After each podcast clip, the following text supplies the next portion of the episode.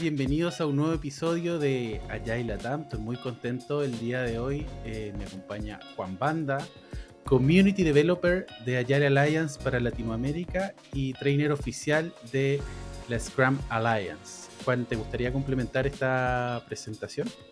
Gracias, Etienne, por la entrevista, pues, el podcast que estamos grabando, ¿no? Eh, ¿Qué podría decir aparte de mí? 50 eh, años y padre de cuatro hijos y de cuatro perros. Ah, mira, mira, mira. ¿La raza de los perritos, Juan? Ah, para los que les gustan los perros. Tengo un bulldog francés, tengo un bulldog inglés, tengo un beagle y un schnauzer albino. Ah, mira, hay de todo. Ahí hay una, ah. hay una variedad. Para todo gusto. y tengo dos hijas, dos hijos de todas las edades, desde los 27 hasta los 17, así que también para todo gusto. Hay variedad, hay variedad. Ah, hay variedad. Mira, muy bueno. Eh, bueno, y les voy a presentar de qué vamos a hablar el día de hoy. El día estoy, estuvimos discutiendo ahí con Juan, oye, de qué, cuál podría ser un buen foco, un buen tema. Y el tema hoy se va a llamar Les es Scrum como debió explicarse desde el inicio. Juan, ¿por qué Les es Scrum como debió explicarse desde el inicio? Excelente pregunta. A ver, creo que muy poca gente sabe que el Scrum se concibió como un wrapper de Extreme Programming. Si retrocedemos un poco en la historia, está Ken Beck y el grupo que trabajó con él para Chrysler en el proyecto C3, donde se acaba teorizando todas las prácticas técnicas que después se plasman en una docena de libros de la serie Extreme Programming. Entonces, ¿qué pasó en los años 90? Schwaber y Shatterland ambos venían de una comunidad de desarrolladores Smalltalk. Ellos no desarrollaban en las manos en la masa Smalltalk, pero Schwaber era un consultor que trabajaba con equipos de desarrolladores Smalltalk. Y había conferencias donde se reunían, la conferencia UPSLA, de lenguajes orientados a objetos, donde se reunía toda esta gente y se conocía. Entonces, en esa comunidad de Smalltalkers de orientación a objetos, comienza a aparecer esto de Extreme Programming. Schwaber, muy visionariamente, se da cuenta de estas prácticas y las va refinando y junto con Shatterland, que aporta la visión ejecutiva, porque Shatterland era como el CTO de las empresas donde Schwaber trabajaba. Y ellos se movían empresa tras empresa, siempre en esas capacidades. Schwaber siendo el ejecutivo, Shatterland, perdón, al revés, eh, Shatterland siendo el ejecutivo, Schwaber trabajando con los desarrolladores, empresa tras empresa. Y ahí van refinando Scrum, pero sobre la base de llevarse desarrolladores small talkers que hacían Extreme Programming. Entonces, cuando ellos comienzan a escribir los primeros libros, ahí ellos teorizan y dicen, Scrum es un wrapper que envuelve Extreme Programming. Sobre las prácticas técnicas que te propone Extreme Programming, tú pones las prácticas de proceso, de roles, de eventos que te aporta Scrum y todo queda más refinado. Y comienza a funcionar. Entonces, ¿qué ocurre con el correr de los años? Se escriben los libros de Scrum, los, los segundos libros, los terceros libros, se crea la certificación CSM, se funda el Scrum Alliance y poco a poco se va perdiendo esa definición de que tienes que tener prácticas técnicas sólidas para encima hacer Scrum. Parte de eso es porque Scrum se acaba exportando fuera del software, pero en los equipos que siguen haciendo software, Scrum se introduce, pero se olvida el frame programming. Stream Programming no tiene certificaciones, Stream Programming no tiene una máquina publicitaria y se va olvidando. Y entonces, ¿qué ocurre? Años después, cuando viene Buzz Bode y Craig Klarman, ellos comienzan a tratar de hacer Scrum, ellos sí eran desarrolladores, eran development managers de empresas grandes, ellos se dan cuenta de que Scrum no funciona, está vacío al centro. Y comienzan a buscar en la historia y se dan cuenta de que nos falta Stream Programming. Y entonces ahí es como rescatan todo lo técnico que te aportaba Extreme Programming y ahí es que, bueno, empieza a funcionar considerando en el centro de la ecuación a los desarrolladores. Y miren qué pasa, ¿no? Es difícil hacer un cambio sustancial solamente con buenos managers y pésimos desarrolladores. O sea, si tienes liderazgo eficiente, pero los que hacen el trabajo no van a la par, difícilmente vas a obtener un cambio. Entonces, ¿qué te propone LES? Lo mismo que Scrum originalmente. Podías tener éxito con Scrum sobre la base de excelentes desarrolladores Smalltalkers que hacían Extreme Programming. Entonces, LES, por eso es Scrum, como debió explicarse desde el principio. Desde el principio debimos interpretar que LES es una, igual que Scrum, una mejora procedimental. pero sobre una base técnica firme, mejorando lo procedimental, el comportamiento, la comunicación, con grandes falencias de conocimiento en lo técnico, igual no vamos a lograr mejoras sustanciales. Mm, muy bueno, Juan. Ahí mencionaste algunos nombres como el de Larman y Borrell, que son los, los creadores del SNO, que nos pasaron ahí en la, en la vuelta. Y también qué interesante lo que traes de que carecía de algo, eh, empezó a carecer de algo el, el, framework y en algún minuto ellos quisieron, vamos a rescatar algo que no estaba pasando eh, y lo vuelven a, unir, a juntar, ¿no? Como a repaquetizar, lo que te entiendo, lo que te entiendo que pasó, ¿no? Exactamente así, porque eh, les hace como un redescubrimiento histórico de, de, dónde viene todo este movimiento, de los orígenes mismos que, que, vienen del software. Pero aparte de eso, en el camino, Body y Larman se dan cuenta que, qué bien, o sea, Scrum te aporta principios de transparencia, inspección, adaptación, eh, cinco valores y ahí está, ¿no? Pero no te dice más. Entonces ellos se dan cuenta y dicen, ok, dentro de LES nosotros tenemos que tener principios más amplios, más firmes, más sólidos. O sea, sin criticar los buenos principios de Scrum, ¿cómo podemos hacer que estos principios sean más aplicables a la vida real? En el camino descubren Systems Thinking, pensamiento sistémico, que es algo que viene propuesto desde la quinta disciplina de Peter Senge. Entonces, ese es uno de los principios de LES. En el camino, excelencia técnica. Eh, Uncle Bob Martin ya venía escribiendo libros de Clean Code y luego evoluciona hacia Software Craftsmanship. Eh, Peter McBreen, el canadiense, escribió un hermoso libro de Software Craftsmanship y entonces ellos rescatan y dicen, principio dentro del ES, excelencia técnica basada en software craftsmanship como patrón de aprendizaje y en clean code como filosofía técnica.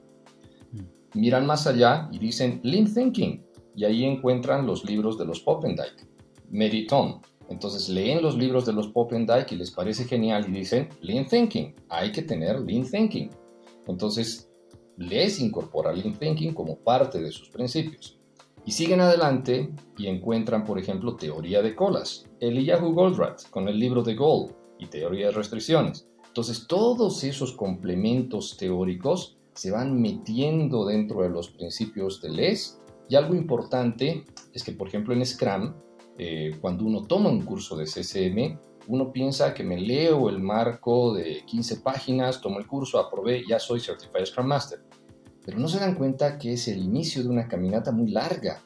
En LES es más explícito y te decimos, ok, vas a hacer LES, léete todo este mar de libros para que entiendas los principios y tengas herramientas teóricas conceptuales que te ayuden a aplicar todo este conocimiento en la práctica. Entonces, si bien LES conceptualmente es simple como Scrum, conceptualmente también viene complementado con otras teorías, con otros paradigmas, con otros libros que le sirven de ayuda. Bueno, algo que había, muchas gracias por compartir, algo que había olvidado mencionar, que tú además también eres trainer oficial de, de LES también, por eso también existe este background y cómo conectas también ambas, eh, ambos conocimientos.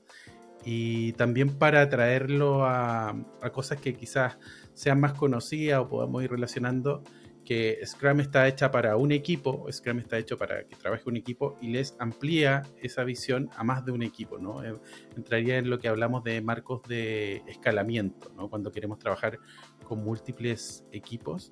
¿Y en qué se diferenciaría ahí, o cómo lo ves tú, que se diferencia Scrum con eh, Scrum, at, o sea, LES con Scrum at Scale, con Safe, con otro framework? Eh, otro framework de escalamiento o algo similar? Esa es una excelente pregunta y la verdad, voy a ser sincero, nunca estudié SAFe, nunca estudié Scrum at Scale, nunca estudié los otros marcos de escalamiento porque nunca necesité estudiarlos, la verdad. Con LES tengo más que suficiente para mi conocimiento, para mi práctica, para lo que quiero hacer. No necesité mirar más allá. Entonces algunas personas pensarán, ay Juan, ¿por qué no miraste lo demás para poder comparar? No necesariamente, me quedé dentro de LES y miren, LES te propone una docena de libros que te los lees, empecemos por los tres de LES, que son mil páginas, más otros diez libros ahí de referencia, ya tienes bastante material de lectura y de curiosidad científica. Una vez que te lees los libros, en el camino vas aplicando y las respuestas a tus preguntas en la práctica están en los libros de Les. Por eso es que nunca necesité mirar otros. No quiero desmeritar de ninguna manera otros marcos, posiblemente sean muy buenos, posiblemente aporten, pero simplemente yo no necesité mirarlos. Eh, lo que sí puedo decir, recapitulando en mi carrera como trainer, eh, yo comencé a dar cursos el 2014 y encontré LES allá por el 2017, 18 tal vez. Y debo pedir disculpas a la gente que le di cursos del 2014 hasta el 2018 porque muchas de las cosas que yo entendía, que yo enseñaba, no estaban necesariamente correctas. ¿Y por qué yo no me di cuenta? Porque simplemente estaba pensando en Scrum tamaño equipo. Y la realidad práctica es que cuando uno hace productos comercialmente viables, necesitas integración de varios equipos. Entonces, como yo no me daba cuenta del multi-equipo, me centraba solo en el equipo simple, no me daba cuenta de ineficiencias. Entonces, una ineficiencia, por ejemplo, cuando trabajas con muchas personas, es que no puedes centrar la comunicación con el product owner. Si el product owner se acaba convirtiendo en el cuello de botella, ahí viene el Yahoo Goldratt y The Gold, si conviertes al product owner en el cuello de botella, vas a hacer que el trabajo de múltiples personas sea ineficiente. Mira, muy, muy interesante ahí, dando el disclaimer. ¿ah? Si, está entre tal año y tal año, mi, disclaimer, mis mi disculpas. Lo, pero qué, bueno que ya qué, bueno que ya se hizo ese update, ¿no? Como que está trabajando de manera distinta. Y mencionaste los product owners. ¿Qué, eh, roles estarían interviniendo en LES como marco, como este marco más amplio que Scrum? ¿Cuáles serían, serían los roles, algunas diferencias con Scrum, algunas similitudes? Bueno, los roles son básicamente los mismos, son Product Owner, Scrum Master, Developers. No hay mayor cambio de roles, pero sí hay un cambio de interpretación de roles. Entonces, miren, eh, muchas veces nosotros tendemos a pensar que hacemos software por contrato. Eh, el cliente ya sabe lo que quiere, ya sabe lo que necesita, ya conoce todos sus problemas, solamente le va a decir al product owner qué es lo que se necesita y el product owner obedientemente va a escribir historias, documentos, y luego se las va a pasar a los desarrolladores y los desarrolladores leen y programan, leen y programan, leen y programan y así. Esa interpretación errónea ¿sí? es la más popular de Scrum. El product owner como corre y dile, escritor de historias, los desarrolladores como obedientes esclavos tecnológicos que hacen lo que dicen las historias, y el Scrum Master como capataz que hace que todo funcione. Esa es la interpretación tristemente errónea. Por el otro lado, nosotros en LES concebimos que el cliente tiene un problema. Tiene un problema, tiene una necesidad. Así como un paciente viene ante un doctor con una dolencia, viene con síntomas. Pero el paciente, lo mismo que el cliente, no se pueden autoprescribir. O sea, el, paciente no puede decir, doctor, tengo meningitis. No, te tengo que hacer análisis, tengo que examinarte, tenemos que hacer muchos tests para diagnosticar qué es lo que tienes. Podría ser desde meningitis hasta migraña, cualquier cosa. Entonces, lo mismo, viene una empresa y en nuestra capacidad de consultores, porque para eso nos consultan, ¿cuál es el problema? ¿Qué es lo que estamos tratando de resolver? Y la figura del product owner es estratégica. ¿sí? Pero miren qué pasa, un product owner no puede proponer una solución tecnológica porque simplemente no tiene todo el conocimiento tecnológico. Y si pensamos en un producto comercialmente viable, no es un producto solamente que involucra tecnología, involucra marketing, involucra finanzas, involucra logística, etc. Entonces el product owner va con el equipo y les dice, bueno gente, aquí está el cliente, que nos cuente su problema. Gracias cliente, ahora pensamos. Y con el equipo debatimos ¿qué es lo que nosotros podríamos ofrecer como solución? Entonces alguien de software dice, hagámosle una aplicación móvil. Y alguien de finanzas dice, pero ¿para qué una aplicación móvil? Tal vez lo que necesitamos es un portal.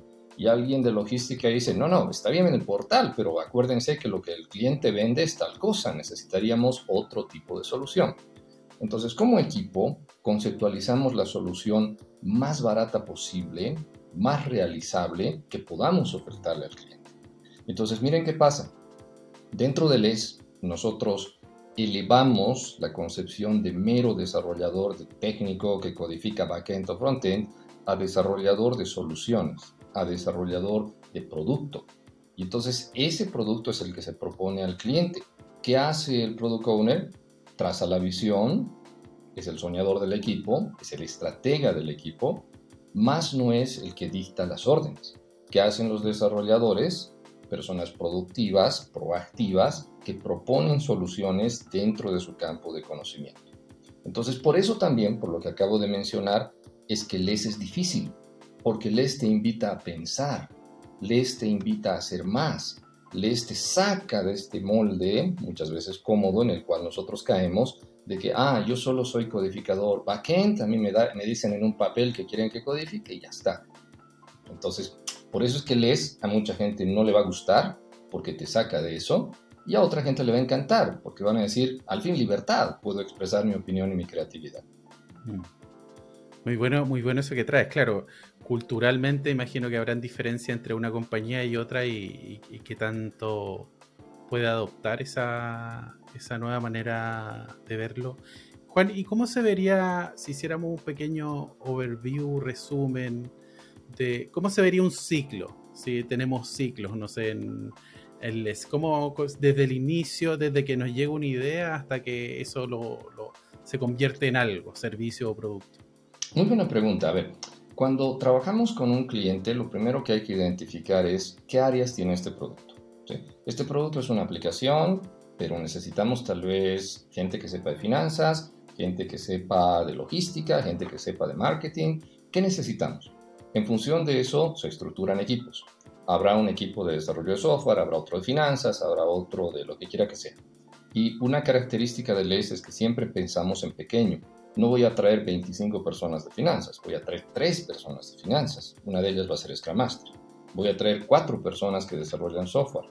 Una de ellas será Scrum Master. Voy a traer 3 personas de logística y así. Pero cada equipo está representando un área diferente del producto. Consecuentemente, el Product Backlog, representado en una hoja de cálculo, va a tener filas que representan los ítems que se tienen que hacer y se puede filtrar por logística, por marketing, por lo que quiera que sea. Entonces, cuando nosotros hacemos sprint planning, está el product owner y un representante de cada equipo y se discute qué va a hacer en este sprint su equipo. Entonces viene alguien de marketing y dice, a ver, nosotros tres de marketing en estas dos semanas, ¿qué quieren que hagamos? Vamos a hacer esto, esto, esto. El de logística viene y dice, nosotros de logística, ¿qué vamos a hacer? los de software, ¿qué vamos a hacer? En esta reunión, llamémosle Sprint Planning parte 1, se decide qué va a hacer cada equipo. Luego se termina el Sprint Planning 1, que debe durar menos de una hora, y vamos al Sprint Planning 2. En el Sprint Planning 2, ese representante vuelve con su equipo nativo y les dice, bueno, gente, a nosotros de software nos toca hacer esto en este sprint. A los de hardware o a los de otro equipo les toca hacer esto, bla, bla, bla. Y ahí se planifica como se planificaría un sprint común y corriente. Ya para el segundo día del sprint, daily. Entonces los daily son descentralizados. Los de software, tres o cuatro personas, hacen su daily a la hora que les toque, a las 9 de la mañana. Los de marketing a la hora que les toque y así. Digo a la hora que les toque porque se abre la posibilidad de que los de marketing estén en México, los de software estén en Chile y así, distribuidos en países, de ser necesario. Entonces, ¿qué ocurre? Se llega al final del sprint y cada equipo tiene algo que presentar. ¿sí? Se tiene algo que presentar. Me olvidaba mencionar que en el Sprint Planning 1 se debe definir el Definition of Done para cada equipo. Entonces no es lo mismo un Definition of Done de marketing que un Definition of Done de software. En software yo quiero que dentro del sprint se llegue a poner en producción tal cosa que yo me pueda descargar e instalar en mi celular. En marketing yo quiero lo que sea, quiero estadísticas, quiero un plan, quiero que se haya entrevistado personas, quiero un grupo focal, lo que quiera que sea, pero tiene un definition of done.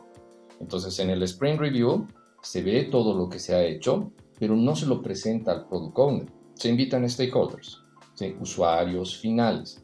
Otra cosa que se hace mal en Scrum, malentendido, llamémosle así, es que se hace presentación para el product owner. ¿sí? o presentación para los ejecutivos de la empresa. No debería ser así. En LES lo que nosotros queremos es usuarios reales de este producto. Si estamos haciendo este producto, no sé, por encargo para un banco, digamos, vamos a invitar clientes del banco. Los de marketing habrán buscado un grupo focal. Invitaremos a los del grupo focal. Les diríamos, miren, esta es la aplicación. Este es el producto que se va a vender a través de la aplicación, esta es la campaña publicitaria con la cual vamos a lanzar la aplicación. ¿Qué cambios le hacemos? ¿Sí? Y ese es el Sprint Review. Y luego tenemos la retrospectiva. La retrospectiva es, una vez más, descentralizada. Los de marketing, 4 o 5, hablen de cómo les fue en el sprint. Los de software, los de logística, los de finanza, lo mismo. Cada uno envía un representante, se reúnen con el product owner y con alguien que represente a la gerencia de la empresa, ¿sí? de nuestra empresa para la cual nosotros trabajamos. Entonces, con ese representante de la empresa se hablan de los problemas que afectan a todo este sistema, a cómo trabaja todo, cómo funciona el accionar de todos los equipos. Entonces, en esta retrospectiva, que dentro de LES le llamamos retrospectiva general, se habla no de problemas específicos, no de a María le dolió el estómago el día X del sprint y no pudo venir. No, se habla de, ok, ¿qué es lo que está pasando a nivel equipos? Tal vez el equipo de marketing prometió demasiado y no pudo cumplir y eso afectó el plan de los de finanzas, que deberíamos ajustar. Tal vez los de software no cumplieron con el definition of done, nunca pusieron nada en producción. Y entonces, miren, Les hace un descubrimiento que hoy en día es obvio, pero que en su tiempo no lo fue. Alguien tiene que hacer el papel de malo. ¿sí? Eh, el Scrum Master es como la Madre Teresa de Calcuta, ¿no? Sí, acoge a todos, motiva a todos, qué sé yo, ¿no? Pero alguien tiene que hacer el papel de malo. El papel de malo se le encarga a la gerencia. Entonces la gerencia, si es que hay desarrolladores que no cumplen con el definition of done, tiene que intervenir y decir, bueno gente, o se, o se forman o se forman, ¿no? Porque no pueden romper el definition of done. Si el equipo de finanzas dijo que iba a tener, no sé, X cosa para el sprint review y nunca llegó, gerencia tiene que ir y decirle, bueno gente, o trabajan o trabajan. Entonces miren qué pasa, ¿no? Este papel de malo, entre comillas, no lo podemos cargar dentro de los roles de Scrum porque no fueron diseñados para eso. Pero en la práctica alguien tiene que hacerlo, porque si nadie lo hace a nivel de varios equipos, todo se puede salir de control. Entonces, en esa retrospectiva precisamente, el papel de malo es de la gerencia. El cumplimiento del definition of done durante los sprints muchas veces requiere el apoyo de la gerencia. Entonces, ¿cuál es la labor del Scrum Master? con el apoyo de la gerencia, ayudar a que los equipos alcancen su definition of done y vayan mejorando constantemente. Entonces, eh, creo que otra diferencia fundamental de LES con Scrum es que LES establece la utilidad de la gerencia. Scrum como que te niega que tenemos que tener management, qué sé yo. No, no habla de eso, no habla de eso. No habla de eso. En cambio, LES más estratégicamente piensa y dice, el policía malo es la gerencia. Mira, está es muy, muy interesante esa aproximación también de abrazar algo que existe, ¿no? Como no, no, los, no hay una negación, sino como ya que están ahí, los vamos a incluir, incluso les vamos a dar un rol y ciertas funciones, me parece muy, muy interesante. También cuando te escuchaba, eh, me recordaba algunas cosas de Nexus también, que, que, también es un marco muy simple, muy sencillo también. Eh, también avalado por la Scrum ORG y, este viene por la Scrum Alliance. Bueno, sabemos que en algún minuto ahí los caminos se separaron también a nivel de, de, la trastienda de los creadores. De los creadores. Juan, y una duda, ¿cómo se manejan las dependencias en LES? Bien, eso es muy interesante, ¿no? Las dependencias ocurren por varios factores, ¿no? Dentro del código ocurre porque la gente viene con esta mentalidad de que mientras más oscuro es el código que yo escribo, soy más inteligente. Eh, yo me he encontrado con muchos desarrolladores en mi carrera que me decían... ¿Oscuro, a qué nos referimos con... ¿A qué te refieres con oscuro? Código como jeroglíficos, código ah, ilegible, Porque si hay código limpio, hay código claro, clean code, hay código oscuro, Entonces, ¿qué es lo que pasa, no? Yo he escuchado gente que me dice, no, es que si hago mi código más claro, me van a despedir ya no me van a necesitar. ¿no? Necesito hacer mi código oscuro como una medida de protección. Yo lo veo totalmente antiprofesional y yo veo que el, el código es una expresión de mi trabajo y mi trabajo no puede ser mi seguro de empleabilidad. Mi capacidad es mi seguro de empleabilidad, no el código que escribo. Yo no puedo retener a una organización prisionera de mi código. Al contrario, tengo que hacer que mi código ayude a crecer esa organización. Entonces, bueno, hago un pequeño paréntesis. Eh, hay una palabra en inglés que se llama mindset, mentalidad. ¿no? Eh, yo le doy otra interpretación. ¿sí? Para mí, mindset es como el seteo de tu mente, la configuración de tu mente. ¿sí? Es como tomas un celular, una computadora y pones los settings, ¿no? pones la configuración. Lo mismo pasa con la mente. ¿sí? Tu mente está seteada en un modo de me protejo escribiendo código oscuro, no comparto mi código, me protejo de los demás no enseñando.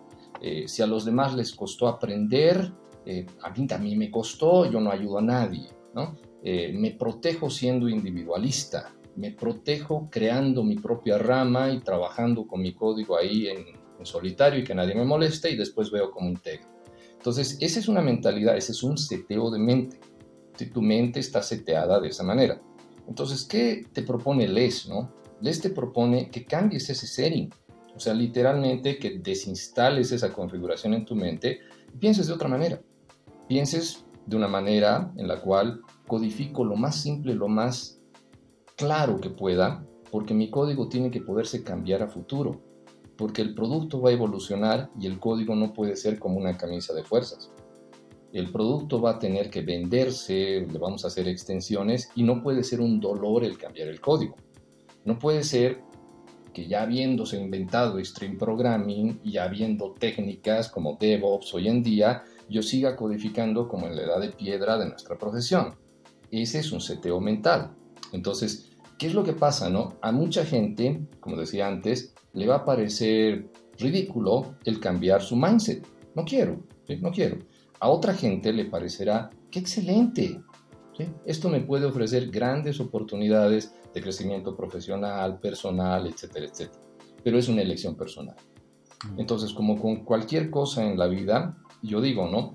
Está muy difícil hacer software de calidad, un producto exitoso, con gente que tiene un mindset derrotista, un mindset egoísta.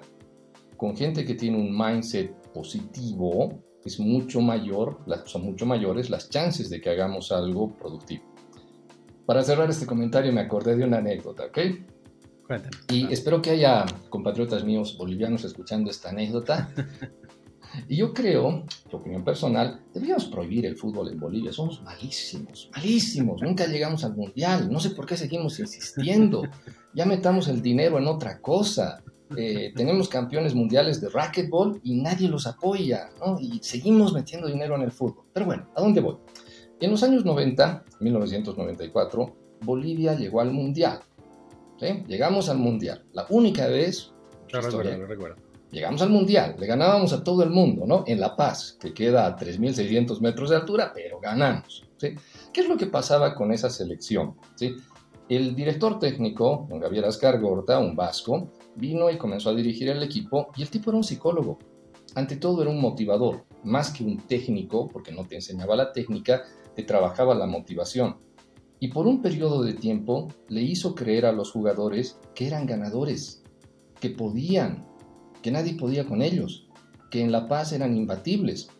Y la gente se lo creyó. Y a nivel nacional hubo un apoyo de la dirigencia, del gobierno. El gobierno sacaba país de ganadores, era una propaganda política, ¿no? Pero la gente se lo iba creyendo. Entonces los jugadores cada vez que jugaban sentían que podían. ¿Qué es lo que había pasado? No es que habían aprendido a jugar mejor con el Vasco, simplemente era su mindset. El mindset había cambiado. Entonces llegaron al mundial, se acabó el sueño porque perdimos ahí en el mundial, otra historia, pero esa es la prueba de que el mindset correcto en el tiempo correcto puede producir resultados correctos. Entonces, ¿qué es lo que ocurre en un equipo de desarrollo? Si la gente tiene el mindset equivocado, está difícil que saquen un producto y puede que lo logren, pero a un tiempo, a un costo y con un sacrificio bastante significativo. Oye, muy interesante lo del mindset y lo difícil también en, a, nosotros muchas veces nos preguntan, ya, pero ¿cómo le cambio el mindset a esa persona? Y es, es, complicado porque somos personas, somos, somos sistemas complejos también. Eh, también a, a, partir de los cambios, las transformaciones, si a mí me ha funcionado algo muy bien toda mi vida en mi carrera y he sido exitoso, y tú me dices que tengo que cambiarlo porque sí, porque a veces también cuesta ver los beneficios al inicio de, esta transformación, ¿no? Como que cuesta un poco, no sé cómo lo ves eso. Yo creo que hay que ver lo que es el éxito, ¿no? Y hay una definición de éxito que tomo de James Shore, que lo conocí en una conferencia de Buenos Aires y él dibujaba un, un diagrama bien simple, ¿no? Tres círculos. Y él decía, bueno, existe el éxito económico, el éxito comercial. Haces un producto que se vende muy bien. Y muchas empresas caen solamente en este éxito. Somos grandes porque vendemos tal producto, hemos contratado más empleados, tenemos más oficinas, somos exitosos. Pero esa es una cara del éxito. La segunda cara del éxito es el éxito tecnológico. Somos una gran empresa, pero miremos el código. Miremos el código, o sea, veamos el código. Puede que ese código sea ni siquiera oscuro, puede que sea desastrosamente oscuro, pero funciona a pedacitos. Ustedes han debido ver en las noticias en Estados Unidos Southwest, esa aerolínea que tuvo serios problemas porque el software no andaba bien, ¿no? Entonces, ¿de qué sirve que en reputación, en servicio, en prestigio, en producto seas muy bueno si en código eres muy malo? Eventualmente vas a pagar el precio. Y el tercer éxito es el éxito personal. ¿Cómo se siente la gente allá adentro? ¿no? Entonces, miren, puede ser que yo sea un desarrollador, la empresa es muy exitosa, hay mucho dinero, pero me pagan muy poco. Entonces yo a nivel personal apenas vivo, trabajo jornadas muy largas, hago mal código y estoy buscando mi siguiente trabajo. Entonces el sistema no está bien configurado. El sistema está produciendo grandes ventas, pero con código malo y con gente insatisfecha. Entonces ahí la labor de management les toca mucho en la labor de management, ¿no? La labor de management es rediseñar el sistema de forma que tengamos un éxito equilibrado. Entonces, les te propone, ¿no? Hay que upskill de los desarrolladores, hay que subir su conocimiento, pero está imposible subir el conocimiento de una persona que gana poco dinero, que trabaja jornadas largas, que está desmotivada. Primero hay que trabajar ese lado humano. Entonces, mm. trabajando ese lado humano, tenemos que hacer que aprendan más para que este código comience a funcionar mejor, hay que limpiarlo, a veces hay que rehacerlo, para que todo eso acabe generando un círculo virtuoso en el negocio. Creo que también hay que pensar que las empresas se inventan no para que tengan éxito solamente este año y desaparezcan. El código es lo mismo. El código no se escribe para que corra ahora y desaparezca en un mes. El, el código se tiene que escribir a la larga, ¿sí? para que sea de largo aliento, para que esté funcionando varios años sin mayores problemas. Muy interesante lo, que, lo que traes también a propósito de verlo en múltiples dimensiones y, también lo conecta un poco con, eh, con la rotación de repente que existe entre una compañía y otra, que la gente no sé por qué no se queda conmigo, no sé por qué solo estuvo unos minutos y ahora ya se fue. Eh, también lo, conecté un poco como, como al verlo de manera completa, estoy generando condiciones para que esa persona se pueda desarrollar conmigo. Y no solo me desarrollo yo con, como compañía. Muy, muy bueno eso, Juan. Te quería preguntar, por otro lado, tenemos otros, otros frameworks y métodos ágiles. Tenemos eh, Kanban, tenemos Scrumban, tú también mencionaste XP. ¿Cómo conversa Les con, con esas otras formas de trabajar? O incluso con Cascada, a lo mejor hay, algún proceso tradicional que, que, también yo lo quiero incluir. ¿Cómo, cómo lo aborda Les? Creo que, a ver, eh, ante todo hay que ser eh, coherentes, ¿sí? coherentes, pero también de mente abierta. Entonces, claramente Les tiene una, una, pata bien afianzada en el lado técnico. Entonces, claramente Les va a convivir bien con Extreme Programming, con Software Craftsmanship, con Clean Code, con el movimiento DevOps. Claramente Les va a convivir muy bien con eso. Les no va a convivir con cosas que promueven desperdicio, como Cascada. ¿sí? Cascada, eh, yo siempre digo, ¿no? No es que Cascada sea en esencia el demonio, sea, malo, no, no, no. Lo que pasa es que Cascada es tremendamente costoso, tremendamente ineficiente. Mucha gente no sabe, pero Cascada acaba saliendo del entorno militar estadounidense de los años 70, de Lockheed Martin.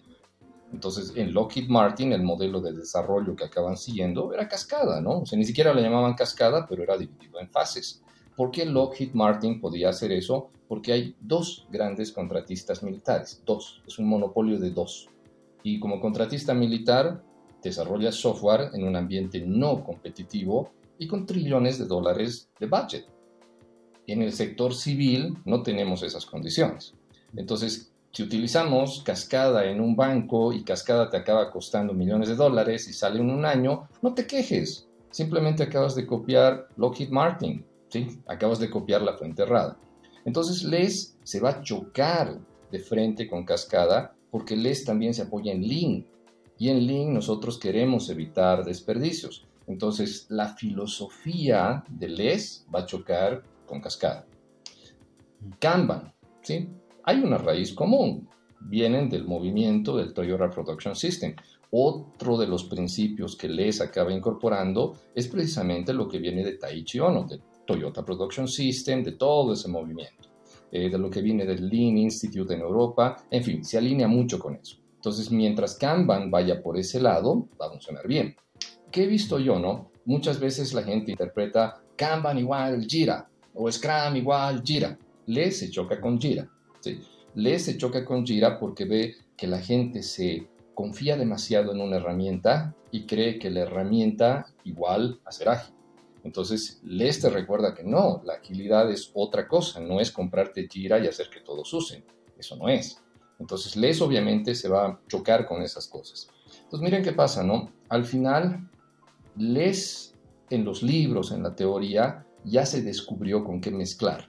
Por eso es que existen los principios de les, ya hay bibliografía recomendada, etcétera, etcétera. Puede que a futuro se escriban muchos mejores libros, qué sé yo, ¿no? Pero de momento ya hay como una lista de con qué podrías mezclarles. Entonces, antes de ponerte creativo y pensar, ah, mezclo les con OKRs, no, mejor léete los libros que les te recomienda, que ya tienen suficientes herramientas. Muy bueno, muy bueno, Juan. Y en tu, en tu experiencia, ¿cuál es, si, por ejemplo, alguien que nos está escuchando dice, me interesó, voy a estudiar, me voy a estudiar todos estos libros también que, vienen asociados y el día de mañana voy a, voy a empezar a implementar, voy a empezar a, a, buscar eh, cómo, cómo, traerles a, la, mi compañía. ¿Qué, ¿Qué, recomendarías tú? ¿Qué consideraciones en base a lo que has aprendido en, en este tiempo? Creo que lees a diferencia de las otras cosas, en lees comienzas leyendo los libros. Así de simple. O sea, y a mucha gente no le va a gustar porque va a decir, no, es que yo quiero un curso de dos días nada más y mañana empiezo a aplicarles. No, no, o sea, no. Sí, o sea, sí puedes hacer el curso, desde luego que sí. Bienvenidos todos los que quieran hacer el curso, no hay problema. Buscamos, a Juan y hacemos el curso con Juan también. Exactamente, pero yo creo, a ver, un poquito de paréntesis, ¿no? Yo creo que hay algo que se llama capitalismo sustentable. ¿sí? Eh, yo me considero, me autodefino como una persona profundamente capitalista, pero creo en la autosustentabilidad. No creo en que se trata de depredar. ¿sí?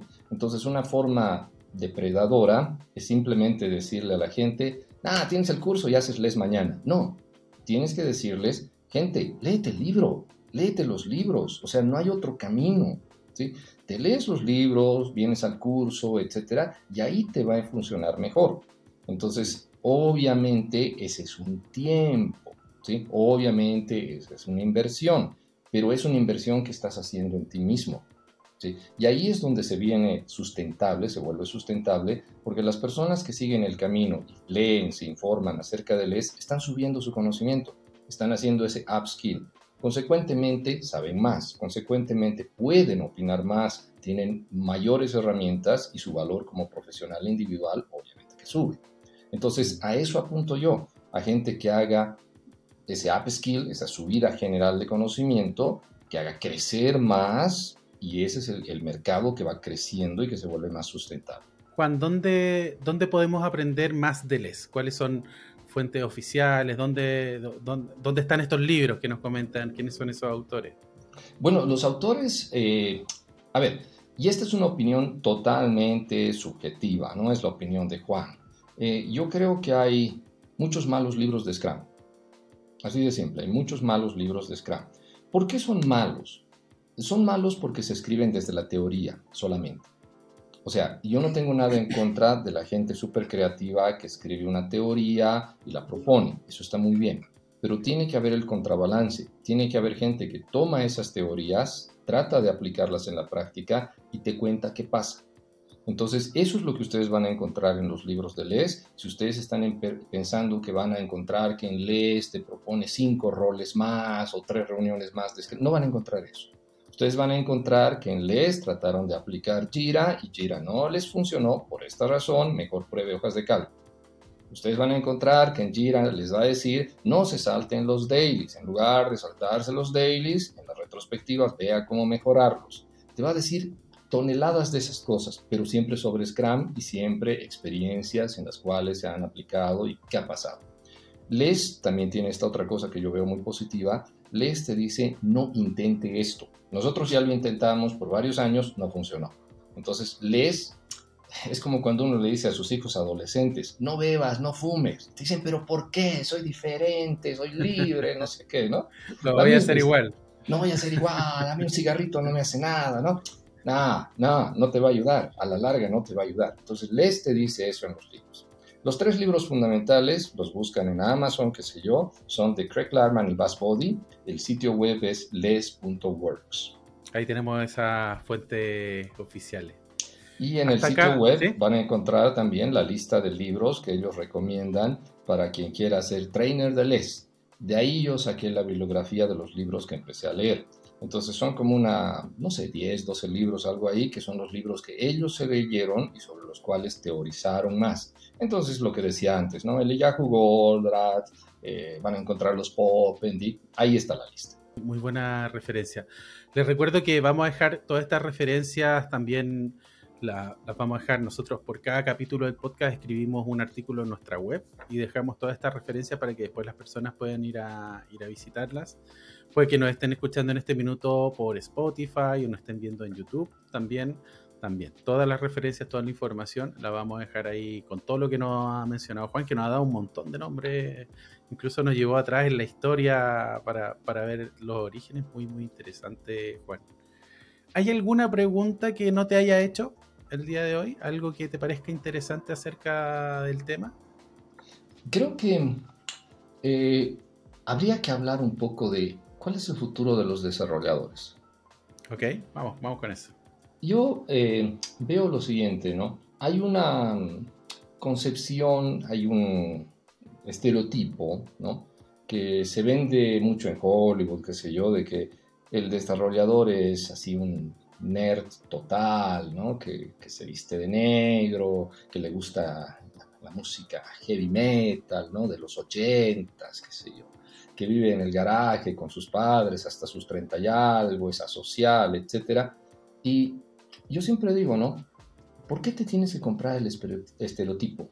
Alguien me dirá, porque me describe, yo soy feliz así. Y yo pregunto, ¿no puedes ser más? ¿Es eso todo lo que puede ser? ¿Te vas a quedar ahí? Eh, tiempo atrás, años atrás, yo entrevistaba a una persona que respeto mucho, que se llama Sandro Mancuso, que él escribió un libro que se llama Software Craftsmanship. Eh, y el cotítulo de ese libro es Profesionalismo y Orgullo. Entonces, yo siempre pienso que un profesional lo que más tienes es tu orgullo, el orgullo de lo que conoces y lo que puedes hacer con ese conocimiento, y de lo que eres como ser humano. Entonces, yo siempre digo, ¿no? Si estás orgulloso quedándote en ese estereotipo, ¿será? ¿O puedes estar más orgulloso y hacer una contribución mayor a tu país, a tu empresa, a tu sociedad, a tu vida misma? Entonces, creo que el desafío para los desarrolladores es un paso más adelante. Hay que concebir la carrera y la vida en general como un abanico de posibilidades por explorar. ¿Por qué me tengo que quedar en el molde de que soy un introvertido? ¿Por qué me tengo que creer eso de que yo no puedo hablar con la gente y qué sé yo? Lo dice una persona que fue así. Yo soy mm. un tipo de 50 años que a mis 30 y algo aprendí a hablar con la gente. Y hubiese querido poder aprender esas cosas antes. Eh, lo dice alguien que codifiqué mal por años de mi vida y hasta mis 40 y algo aprendí a codificar bien. Entonces creo que esos límites mentales que nos acabamos poniendo nosotros mismos como desarrolladores son precisamente eso, son límites. Son límites que como se ponen también se pueden remover. Entonces, ¿qué me alienta mucho a mí de LES? Que LES es una muy buena oportunidad, es una herramienta conceptual muy interesante para ayudar a que los desarrolladores crezcan. Si los desarrolladores crecen, si la profesión se dignifica, creo que ahí tendremos un impacto muy positivo en la calidad del software, en los productos, en las personas, porque no en la economía. Muchas gracias por compartir, muy, muy, muy, muy interesante, Juan. Con respecto a, ya, vamos, a empezar a profundizar más en ti. ¿Qué estás aprendiendo últimamente? ¿Algún podcast, canal de YouTube, libros que nos mencionaste algunos? Eh, ¿qué, está, en, qué estás en este minuto? Puede ser de, de ágil, de leso o cualquier otra cosa. ¿no? Bueno, eh, cuento un poco, ¿no? Años atrás yo era un desarrollador C y yo pensaba que lo mejor que podía hacer con mi carrera era profundizar C. Entonces, bueno, profundicé C, luego pasé a C++, qué sé yo, ¿no? Y yo pensaba que me tenía que volver Master C, ¿no? Ese era mi, mi sueño. Errado, completamente errado. En el camino descubrí que era mejor ser políglota, aprender varios lenguajes porque con cada lenguaje que aprendía, con, cambiaba otra vez el mindset, o sea, el, seteo de tu mente, cuando aprendí, no sé, Ruby on Rails, eh, cambió muchísimo. Comencé a ver la codificación de otra manera. Cuando aprendí Ruby, vi de otra manera. Cuando un día me metí a hacer Elixir, cambió de otra manera. Lo mismo para mi vida personal. Yo aprendí inglés, eh, disclaimer, no porque me guste, por necesidad. Ya, a mis veintitantos años comencé a estudiar inglés porque quería salir de mi país, hacer una maestría. Entonces, por esa necesidad aprendí inglés. Nunca lo hablé bien. Hasta el día de hoy nunca lo hablé bien. Y por muchos años fue una fuente de frustración, porque tenía acento, porque pese a que yo entendía lo que los gringos me decían, cuando yo hablaba se notaba mi acento. Entonces, por muchos años yo tenía ese anhelo de la perfección que no podía lograr. En el camino dije, a ver, parte de superación personal, de crecimiento, ¿por qué no aprendo otro idioma? ¿Por qué no aprendo portugués? Ya que siempre me gustó. Entonces comencé a aprender portugués, por cuenta propia, escuchando, hablando, qué sé yo, el método natural le llamo. Entonces aprendí portugués. Aprendí portugués y otra vez tenía acento. O sea, cualquier persona de Brasil que habla conmigo va a poderse comunicar, pero inmediatamente se van a dar cuenta que no es mi idioma nativo. Entonces, bueno, un día fui a Portugal. Fui a Portugal y nadie me entendía, ni yo tampoco a ellos. Entonces ahí me di cuenta que hay como dos variantes bien diferentes del portugués. Aprendí portugués de Portugal. Ah, mi, locura más reciente, comenzó hace un año, italiano. Entonces ahora puedo decir que puedo entender italiano, puedo hablar en italiano y una vez más, cualquiera que hable conmigo, cualquier italiano se va a dar cuenta que soy extranjero, pero nos vamos a poder comunicar. Entonces, ¿qué creo, no? Creo que la capacidad de aprender del ser humano es infinita y que el aprendizaje no debe ser en profundidad solamente, sino horizontal. Aprender todos estos idiomas me ha servido de mucho. Cuando viajo, eh, me ha tocado ir a restaurantes italianos y hablo con los meseros. Y mi esposa se queda así fascinada y dice, wow, mi marido habla italiano, ¿a qué hora aprendió? Una habilidad útil. Entonces, eh, escucho muchos podcasts de finanzas, eh, escucho noticias en italiano, eh, en portugués escucho mucho MMA, me encanta el MMA, escucho todos los podcasts de Brasil de MMA, Sexto Round en especial, escucho en italiano Starting Finance, que es un podcast, eh, sigo mucho a, ¿cómo se llama? Alessandro Orsini, que es un profesor de sociología de terrorismo italiano, eh, escucho a Diego Fusaro, leo a Diego Fusaro, que es un filósofo italiano, en fin, todo eso consume mi tiempo. Muy, muy, muy interesante esa, esa beta de los idiomas, Juan. Muy, muy, muy bueno. Em, ¿A quién nos recomendarías, Juan, para que trajéramos a este podcast? ¿A quién se te ocurre? ¿Qué, qué, invitado te parecería interesante para que hablemos con él? Hernán Wilkinson. Hernán Wilkinson. Hernán Wilkinson. Ah, mira. Sin dudar, ¿no? Em, ¿qué, ¿qué, veo yo en Hernán Wilkinson? Aparte, disclaimer, ¿no? Hernán Wilkinson es un gran amigo eh, es, un amigo muy entrañable que la agilidad me ha dado. le agradezco al movimiento ágil que me hizo conocer a Hernán. Si, no hubiese sido agilista, nunca lo hubiese encontrado, ¿no? Eh, Hernán es de esas personas, y miren qué interesante, ¿no? Eh, Hernán y yo somos personas políticamente en dos extremos, filosóficamente en dos extremos separados. Pero debo reconocer que he aprendido muchísimas cosas de esa diversidad. Su visión alternativa de la política, de la vida, me ha enseñado muchísimo. Como ser humano me, aprendí, ha enseñado a crecer. Me hizo ver que cuando te juntas con gente que es lo opuesto a ti, aprendes mucho. Y Hernán es un técnico profundo, un apasionado por Smalltalk. Gracias a él descubrí Smalltalk. Gracias a él me introduje en Stream Programming. Y nada, creo que Hernán sería un gran aporte para este podcast. Mira, muy, muy interesante. Muchas gracias por la referencia. Vamos a buscar a Hernán ahí para un próximo capítulo. Juan, ¿dónde, ¿dónde te podemos encontrar? ¿Dónde te podemos seguir a propósito de lo que mencionamos de los cursos, del trabajo que haces con la Agile Alliance? ¿Dónde, dónde buscamos, dónde encontramos a Juan? A ver, no me van a encontrar en Facebook ni en LinkedIn, eh, no hago TikToks ni pienso hacerlo. Eh, jamás me van a encontrar en esas plataformas. Acuérdense que soy un nerd de computadora y algunos hábitos nunca mueren, entonces no soy una persona mediática, eh, nunca grabo videos, no. me van a encontrar en LinkedIn, en las cosas que posteo, hago posts muy cortitos, no escribo mucho. Eh, me van a encontrar en la página del Agile Alliance, en las conferencias que promuevo, en los eventos que organizo.